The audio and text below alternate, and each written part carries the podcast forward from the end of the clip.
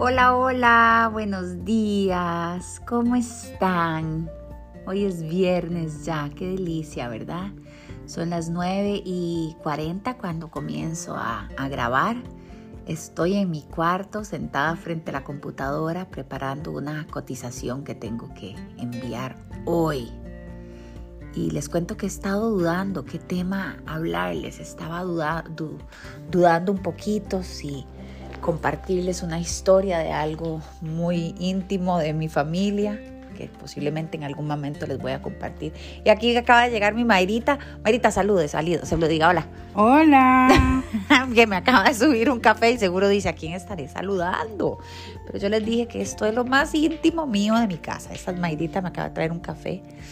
Yo el café lo tomo que parece agua chacha, que dicen los que de verdad toman café, dicen que yo no tomo café, que yo tomo agua teñida. Por eso es que tomo mucho café durante el día. Pero bueno, les decía que estaba decidiendo si hablar de algo muy íntimo de mi familia, que en algún momento de fijo les voy a contar, o una conversación que tuve con mis hijas hace algunos días y que, y que pasó en, en el carro propiamente y pasó con ellas. Resulta que yo creo que si usted me sigue en mis redes sociales se ha dado cuenta que que hablo algunas veces de que me gusta leer los proverbios con mis hijas, los proverbios en la Biblia. Entonces, por ejemplo, hoy es marzo 12, entonces hoy leo Proverbios 12 y lo tengo incluso ya marcado en mi Biblia. Tengo una Biblia, pues tengo una Biblia física y una Biblia, la estoy buscando aquí, espérense un momento, y una Biblia en, en el celular. Y tengo hasta marcado los versículos que me gusta leer con ellas, porque a veces los proverbios hablan así como de la mujer, eh, prostituta y así, pues eso prefiero como, como no leérselos, no todavía, no, no, no siento que sea necesario. Pues resulta que aquí ya la tengo. Eh, la Biblia que tengo es la del diario vivir, que la tengo instalada en mi celular. Y, voy leyendo los versículos con ellas. Y, y pasó algo hace unos días que quiero compartirles, que no he compartido en ningún lado, porque les he dicho que aquí es donde les cuento más cosas más íntimas, como que si estuvieran ustedes aquí sentados en la mesa conmigo tomándose el café que me estoy tomando, que está hirviendo, por cierto. ¡Ay, me quemé! Entonces, eh, resulta que nos montamos al carro, Cristín, Michi y yo, para llevarlas a la escuela esa mañana.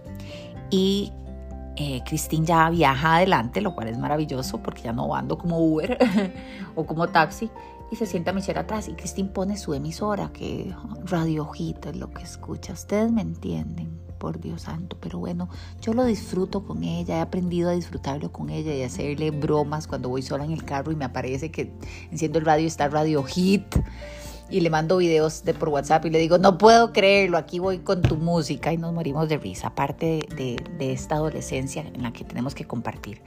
Pero el asunto es que empieza a sonar la música y Michelle empieza, ¿qué es esa música? ¿Pero qué es esa música? Y hacerle como comentarios. Y yo, Michi, y aprovecho entonces para tener una conversación con ellas camino a, al, al, colegio.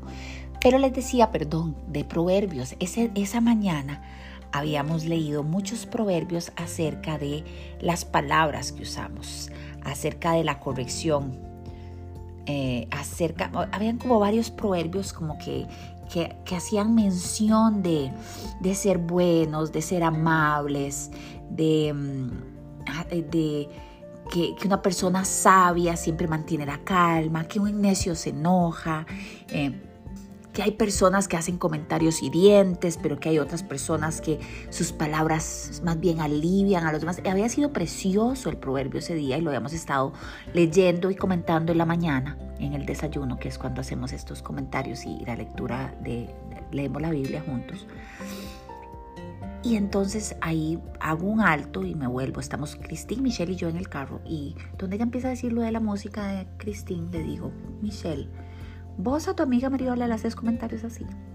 Mariola pinta de sus pinturas, por ejemplo. Vos a Debbie le haces comentarios. Entonces ella me dice, no, mami, jamás. Entonces ahí retomo y le digo, mi amor, entonces, ¿por qué con tu hermana haces comentarios de la música que a ella le gusta? No, no, no estoy haciendo malos comentarios. Es que ella empieza a justificarse que no son malos. Le digo, es que no son buenos. No son comentarios amables, no son comentarios dulces, no son comentarios. Y Michi, yo la empiezo a ver por el retrovisor del carro y su cara se empieza a transformar como, como triste, como, como no, es, no era enojada, era como triste de que yo le estuviera llamando la atención. Pero a Michi le puede pasar eso. Cuando yo le llamo la atención, ella como que se entristece. Y eso que se lo hago con todo el amor, pero yo la veo que ella se entristece. Entonces aprovecho para contarles una historia que les voy a contar a ustedes. Ahí le digo, mi amor, yo necesito que sepas que mi trabajo es formarte. Tal vez a vos no te gusta que yo te diga estas cosas, tal vez decís, ay, qué pereza que mami me corrija, ay, qué cansado que mami me esté diciendo estas cosas. Pero necesito que entendas que ese es mi trabajo como tu mamá. Ese es el trabajo de las mamás. Corregir, amar, formar, dirigir. Si algo se está torciendo, volverlo a enderezar. Ese es el trabajo mío.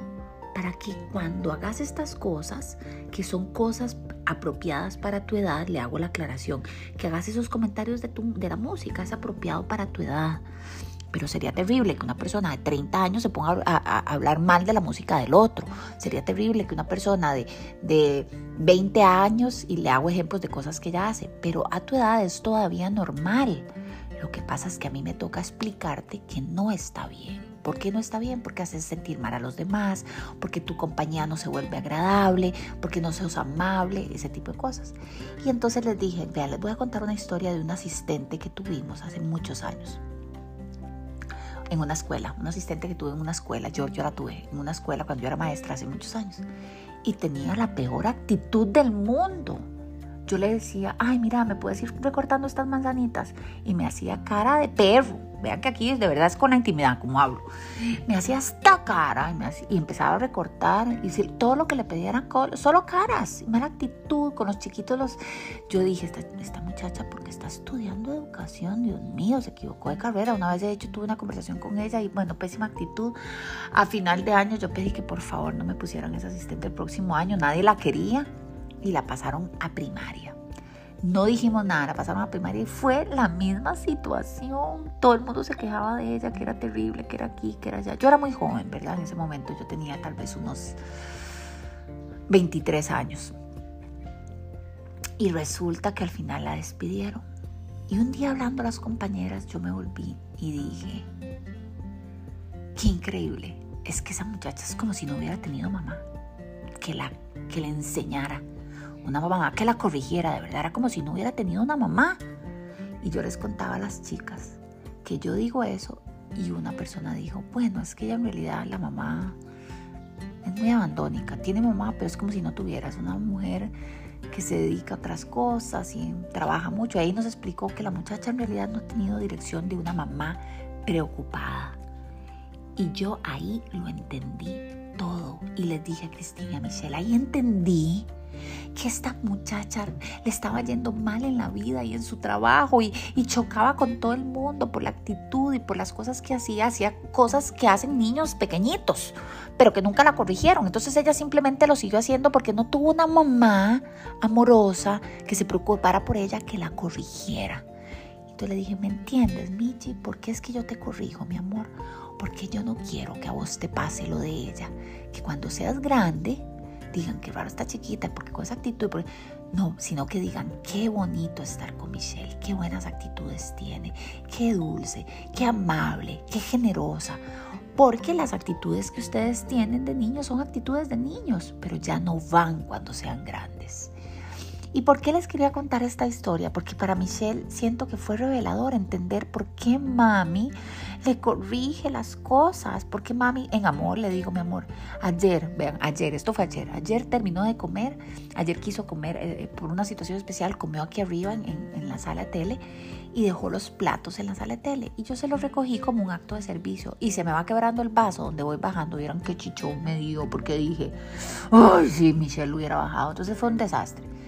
Y cuando subí dije, no le puedo reclamar que no fue culpa de ella que se me quebrara el vaso. A ver, porque quería llegar a decir por su culpa, ¿verdad? Y a culpabilizarla fatal. No hice eso, gracias a Dios tuve la calma. Pero sí la agarré y le dije, Michi, ¿vos crees que cuando subas algún plato o alguna cosa, eh, lo puedas bajar vos? Miras que me acaba de pasar algo que no es tu culpa. Pero bajando, como iba tan apurada y estoy con tantas cosas, se me quebró el vaso. Mami, perdón, no sé qué le dije. No, mi amor, no fue tu culpa pero creo que es importante que cada miembro de la familia recoja sus cosas, porque así lo facilitamos para todo, la convivencia. Sí, mami, pero ven ese tipo de cosas y hay que estarles diciendo, hay que estarles hablando y sobre, sobre todo que entiendan que la razón por qué lo hacemos es porque los estamos formando para que cuando sean adultos no les pase lo de mi asistente. Y estoy segura que usted, fijo, tiene una historia por ahí de alguien que usted conoció que no tenía la mejor actitud, que no, que no hablaba de la mejor forma o que no tenía moda, lo que, lo que sea. Y le dice, yo estoy evitando que a vos la vida sea la que te enseñe. Te voy a enseñar yo. Se me hizo larguísimo este podcast y, y mi café todavía está frío frío y mi caliente. No, ya está más frito. Pero bueno, que Dios los bendiga, que pasen un fin de semana precioso. No sé si me lograré conectar eh, o hacer eh, podcast en estos días, pero aquí se los dejo. Voy a seguir con mi cotización y un abrazo. Sígame, ya estoy en varias, en varias plataformas, estoy súper feliz. Y compártalo, por favor, comparta este podcast si usted cree que a alguien más le puede servir. Chao.